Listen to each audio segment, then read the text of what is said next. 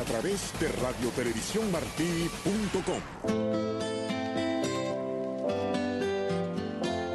Cambiando de tema. Un espacio que lleva su sonido al paso de mucha gente que apuesta por una radio con contenido y modos abiertos a todo lo cotidiano que tiene esta vida. Cambiando de tema. Donde conviven la palabra y la música, el consenso y la discrepancia.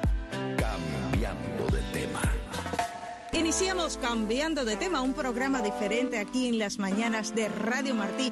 Y vamos a hablar del el sistema sanitario en Cuba, de la situación que hay ahora mismo con la pandemia del coronavirus, pero si era previsible, si no lo era, por qué se tomaron o no algunas medidas y alguien que conoce bien desde dentro qué pasa en estos momentos con el sistema sanitario cubano y además nos puede dar algunos consejos y hablarnos mucho más sobre el coronavirus, algo que nos preocupa. Ya llevamos más de un año en medio de esta pandemia y hay Dios no sabemos cuándo se va a acabar. Es la doctora Miriam Cires. Ella es profesora de Berries University y además es farmacoepidemióloga, o sea que está bien completo el campo que abarca. Miriam, gracias por estar con nosotros aquí en Cambiando de Tema. Muchas gracias por su invitación. Para mí es realmente un placer poder compartir con todos sus oyentes la información que tengo de un sistema que fue un sistema maravilloso. Cuando vemos la historia y, y, yo los invito a poder reflexionar un poco claro. en la línea temporal del Sistema Nacional de Salud de Cuba y lamentablemente tengo que reconocer que en estos momentos y desde hace muchos años el sistema viene fracasando. Dolorosamente lo digo porque por 32 años trabajé en ese sistema, vine a hacer casi todos los programas, uh -huh. aunque puedo parecer muy vieja, lo soy, pero tengo muchísima información claro. que de veras, de, de haberme visto tan involucrada en un trabajo tan serio, tan organizado en sus inicios y ver cómo ha sido una debacle que es lo que estamos recogiendo ahora, sí. ¿verdad? Entonces quiero nada más que mencionar algunas fechas, porque yo sé que hablar de fechas es molestar a veces, pero es que las fechas nos traen a la historia, ¿verdad? Claro, por supuesto. Les, les quiero comentar que las misiones médicas cubanas en el exterior comenzaron incluso antes de lo que las personas se imaginan. Comenzaron antes de que estuviera constituido el propio Sistema Nacional de Salud cubano, porque esa fue una política que uh -huh. en aquel entonces el máximo dirigente de esa nación sí. estableció como línea de actuación fue preparar un gigante ejército de batas blancas para poco a poco invadir el mundo. Uh -huh. Y créanlo o no, ese fue su objetivo y lo logró. Sí. Porque quiero recordarles que en Cuba usted puede sacar la historia del país analizando el sistema de salud, porque toda la política de Cuba ha girado en torno a la salud, sí. para fortalecer o para destruir, porque vamos a ver qué es lo que ha venido pasando. Claro. En 1963 se iniciaron las misiones médicas en Cuba. La primera brigada salió para Argelia y desde entonces más de 400 mil profesionales han servido en 164 países, América Latina, el Caribe, África, Oriente Medio, Asia y un país de Europa que apenas se menciona oficialmente, que ha sido Portugal. Tienes toda la razón. Fíjense lo curioso, uh -huh. ha invadido y penetrado todos los continentes. Ningún país poderoso del mundo ha hecho eso, uh -huh. porque acuérdense que la salud es algo que la población aprecia. Sí. Y cuando usted le brinda salud, todo el mundo abre los brazos y lo admira. Claro. Esa es la política. En 1968 se constituyó, quedó constituido el Sistema Nacional de Salud cubano y desde entonces empezaron a hacer, podemos decir que prepararon una estructura favorable para satisfacer las necesidades de la población cubana. Se comenzó a trabajar en el modelo de la medicina comunitaria, el policlínico comunitario para los que vivieron en Cuba en esa época. Después lo perfeccionaron y empezamos con el programa del médico de las 120 familias, el médico y la enfermera de las 120 familias, que esto comenzó, si mal no recuerdo, en enero de 1984, en el Policlínico Lawton del municipio 10 de octubre de Ciudad de La Habana. Ese fue una etapa de oro del sistema de salud cubano en sus inicios. Fue fantástico. Tengo que decirlo, es un modelo inspirado en grandes potencias de la salud como lo es Inglaterra, como lo es Estados Unidos, España, Francia, porque es que se hizo un análisis de esos países para implementar el programa del médico y el enfermero de las 120 familias, medicina comunitaria. ¿Qué ha pasado después de eso? Pues ustedes lo van a ver bien sencillo. Cuando usted crea un grupo de profesionales que los está capacitando constantemente, porque en paralelo les diré que Cuba es uno de los países que más facultades de medicina tiene en el mundo. Sí, señor. En el mundo. Tenemos solamente, o teníamos, no sé en estos momentos, yo migré del país en el 2008, pero hasta el 2008 estuve activa y en aquel momento teníamos, nada más que en Ciudad de La Habana, teníamos nueve facultades de medicina. Entonces, después la gran idea en todo el país eran 19. Para una población de aproximadamente 11 millones, el nivel de formación era abrumador. Entonces, esto, y no solo, quiero volver a insistir, no solo se forman médicos para Cuba, se forman médicos para el exterior también, es decir, hay una cooperación amplia con los países, con las regiones que mencioné antes, que están constantemente enviando estudiantes que estudian free, libre de costos, lo cual es muy maravilloso porque en realidad la enseñanza médica es costosa. Entonces, pero piensen en lo que hay que trabajar para formar. Y después usted pierde el recurso que está formando.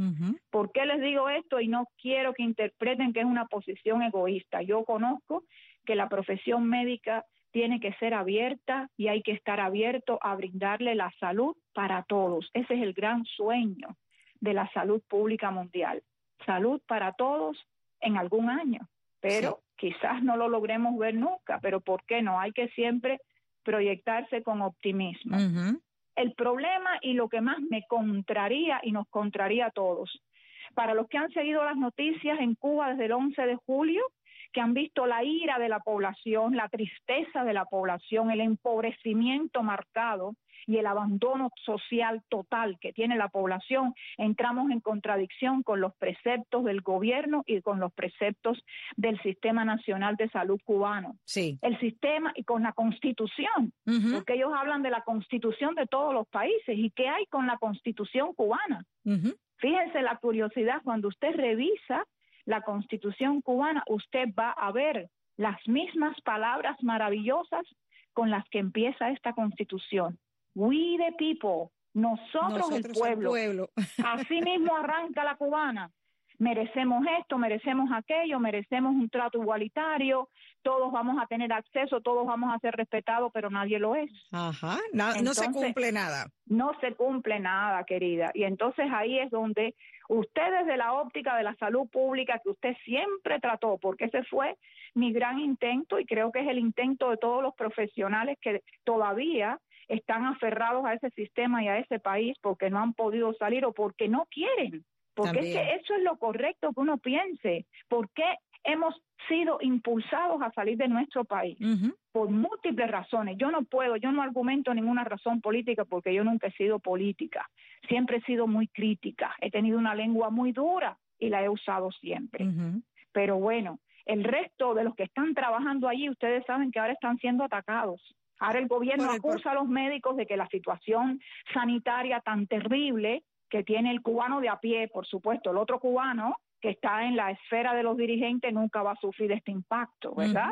Pero están acusando al médico, están acusando al profesional de la salud de que es responsable de ese desequilibrio que tienen ellos creados ahí desde hace muchos años. Por esa razón muchos médicos han salido a defenderse, sobre todo, y me da mi atención, yo no sé si Miriam, tú que trabajaste tantos años, que incluso son médicos muy jóvenes, que han salido, miren, no, yo estoy luchando y usted no tiene por qué culparme a mí de esta situación cuando usted no me provee para lo que yo me puedo enfrentar, ¿no? Absolutamente. Fíjense ustedes, ¿Por qué los médicos de mi generación no hablan?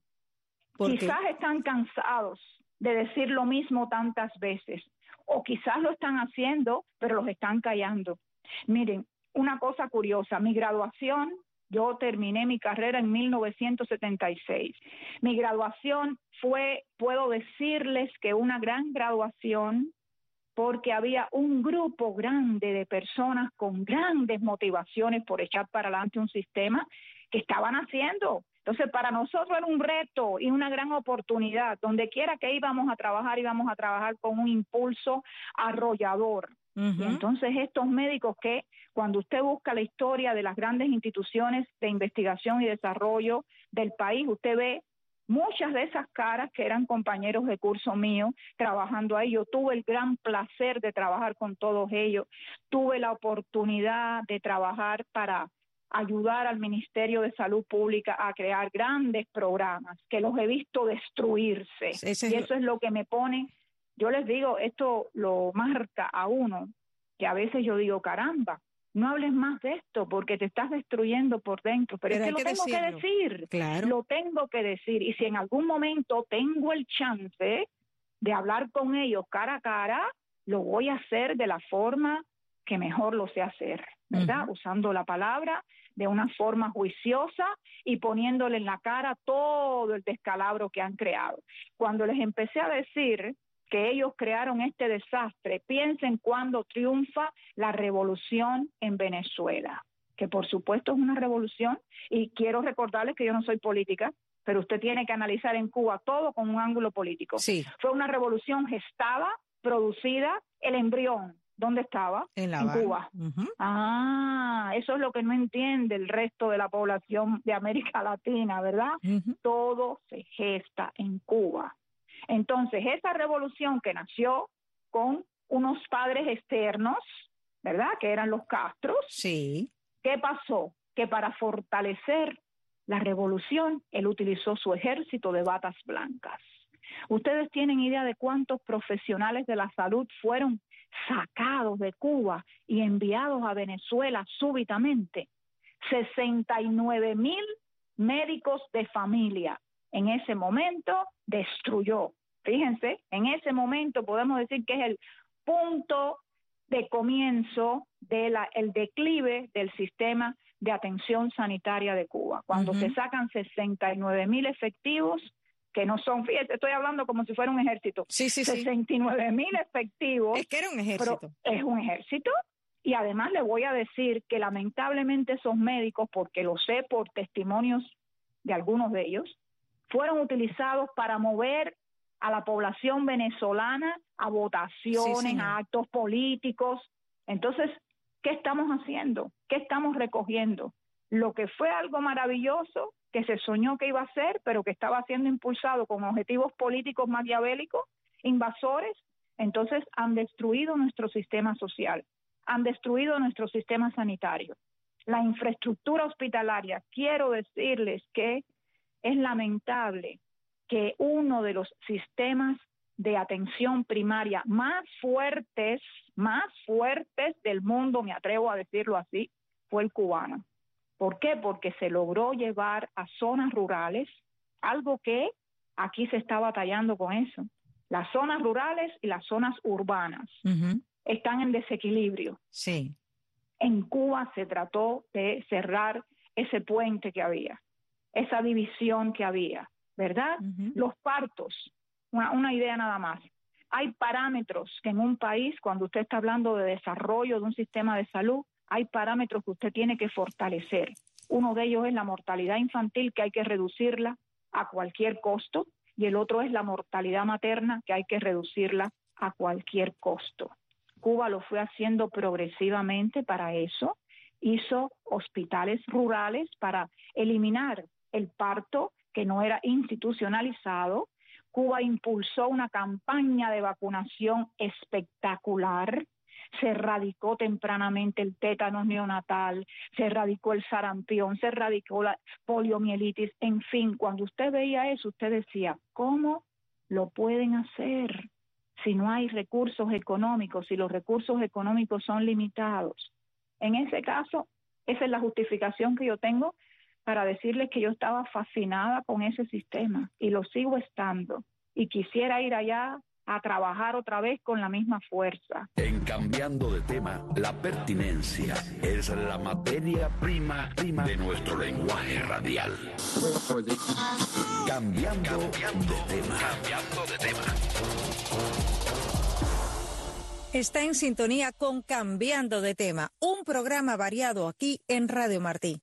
Doctora Miriam Cires durante mucho tiempo, cuando la pandemia del COVID se conoció y cuando la pandemia del COVID sobre todo empezó a afectar a los Estados Unidos, que estamos muy cerca de ellos, el régimen cubano a través de los medios de comunicación entonces daba a conocer y lo que ellos llamaban un desastre aquí en los Estados Unidos, llegaron a decir que estábamos pasando hambre, que no había comida, que la gente no tenía dinero, que la gente estaba en la calle, bueno, cosas horribles y de qué desastre se está haciendo ya que no son capaces de controlar esta epidemia. Estuvieron promocionando el turismo de salud en la isla, le decían que fuera, que no había coronavirus, luego el turismo de las vacunas y tenemos ahora una situación en la isla complicadísima con una variante que es muy transmisible, pero la misma Organización Panamericana de la Salud dice que Cuba es la que más números está informando, entre comillas, de los contagios y sobre todo de las muertes. ¿Qué pasó con el coronavirus en la isla? ¿Se le fue de las manos las vacunas? ¿Qué pasa? Sus vacunas que no quisieron las vacunas de otros países, sino las que ellos quieren hacer, sus candidatos vacunales. Háblanos sobre esto, porque además tú eres farmacoepidemióloga, o sea que tienes dos campos aquí bastante mezclados, ¿no? Curioso lo que está pasando, pero era esperable. Fíjense, algo que ustedes tienen que conocer es que Cuba nunca va a declarar los verdaderos números que tiene. Cuba siempre ha manejado estadísticas negras en el campo de la salud y en cualquier campo. Nunca esperen que Cuba vaya a declarar los casos reales que tienen. Cogiendo un pequeño pueblito, no voy a mencionar el nombre, ese pueblito sé muy bien los muertos que han venido ocurriendo. Si ocurrían cinco muertos diarios, ¿eh? ellos nada más que reportaban uno a la semana. Entonces, de esta forma, las estadísticas actuales de Cuba y toda la vida ha sido así, no son confiables. Fíjense, para que la Organización Panamericana de la Salud declare que Cuba está reportando más casos que ningún otro país, esto es una cosa extraordinaria. Y ustedes saben por qué, porque ya no lo pueden negar. Sí. ¿Qué pasa en Cuba? Cuba da una falsa sensación de seguridad, siempre lo ha hecho. Ha permitido que el turismo entre, permitió, ustedes saben que ellos tienen muchos emigrantes de India trabajando en Cuba. Precisamente en India es donde nace la variante Delta. La variante Delta tiene una capacidad de transmisibilidad impresionante. Las vacunas, los preparados vacunales que ellos han desarrollado, la vacuna Abdala, Soberana 1, Soberana 2, no puedo decir que sean completamente inefectivas, pero no llegan a los grados de efectividad que llegan las vacunas de Pfizer, la vacuna de Moderna o la vacuna de Johnson Johnson que le fueron ofrecidas por el programa cooperativo que hay precisamente promovido a través de la Organización Mundial de la Salud. El COVAX, sí. Exacto. Cuba no tiene infraestructura para que lo conozcan, para que las personas que no tienen a nadie más en la isla ahora sepan las condiciones que tienen. Exactamente. No tienen analgésicos, medicamentos para el dolor, medicamentos para la fiebre, antibióticos, eh, no tienen la capacidad en el hospital para si tienen una gran cantidad de pacientes críticos que tengan que acudir a las unidades de terapia intensiva o terapia intermedia, puedan recibir la asistencia de un oxígeno. ¿eh? El oxígeno está limitado, los exámenes radiológicos están limitados, no hay suficientes medios de diagnóstico del COVID la PCR, que es la reacción que es confirmatoria para determinar los antígenos. Entonces, ¿cómo usted va a poder decir que usted está detectando todos los casos si ya usted de entrada no puede satisfacer la necesidad de pesquisaje? ¿Entienden? Y, y en paralelo, como ellos se ven ahorcados y ahogados por la carencia del turismo y las fuentes de dinero que el turismo les da, ¿verdad? Ellos tuvieron la osadía de decir que Cuba era un destino seguro y que las personas podían ir a hacer turismo. Hay muchísimas imágenes que circulan en los medios de comunicación de cómo van los turistas rusos a las islas caribeñas, a Cuba, a hacer turismo desorganizado, sin protección social, sin máscara. ¿Ustedes creen que en Cuba los profesionales sanitarios tienen medidas de seguridad? No están trabajando expuestos, sin máscaras, sin guantes, sin protección. La protección a veces la tienen que buscar ellos mismos. ¿eh? Entonces, ¿cómo vamos a esperar que Cuba pueda afirmar que Cuba es un destino turístico seguro si no hay seguridad ninguna. Quiero recordarles qué es la fuente principal de ingresos de Cuba. Cuba tuvo florescencia, podemos decir, en una industria farmacéutica de formas terminadas. Es decir, Cuba compra o compraba, no sé en estos momentos qué es lo que hace, materia prima, principalmente de China, y elaboraba los productos, las formas terminadas. Y de esta forma había medicamentos para la población, ese fue parte de mi trabajo, los últimos 10 años insertados en ese sistema, organizar distribución, venta. Yo no soy farmacéutica, pero es que trabajé en un centro fabuloso, Centro para el Desarrollo de la Farmacoepidemiología, que nació en el año 1996 y ellos lo cerraron en el año 2008.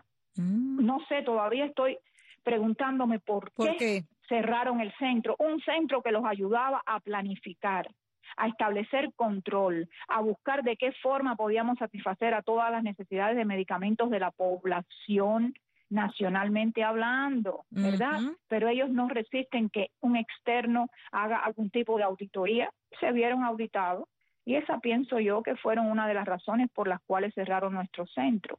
Pero ¿por qué les digo esto?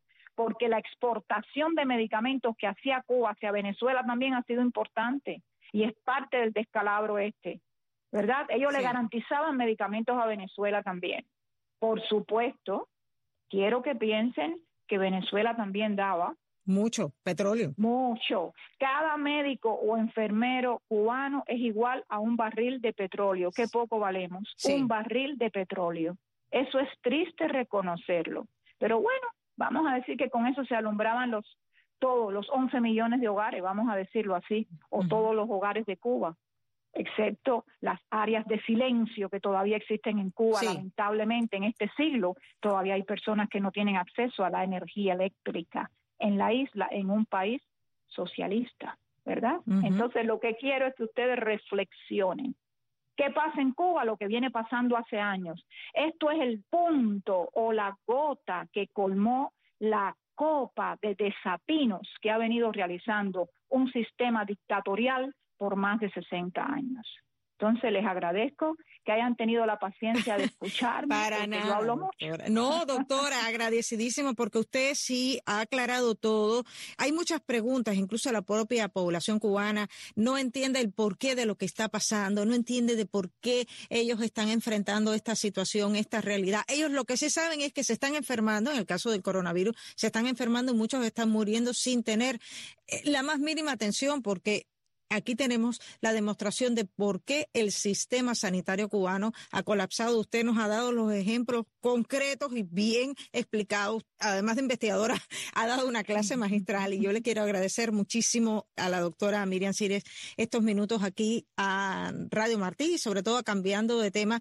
Y me gustaría algún día volver a contar con usted porque hay que decir la verdad y hay que decir las cosas claras. Hay que decirla y yo estoy abierta para hablar la verdad, solamente la verdad, acerca de algo que fue un plan extraordinario, pero que ellos mismos lo destruyeron.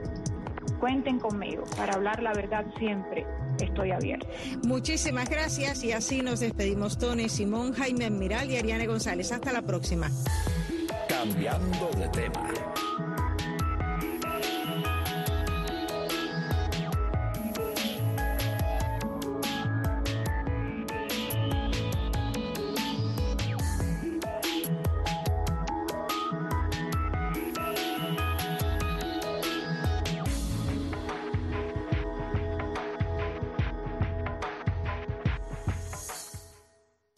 Arte Express. Lo más importante de la semana en el mundo del arte.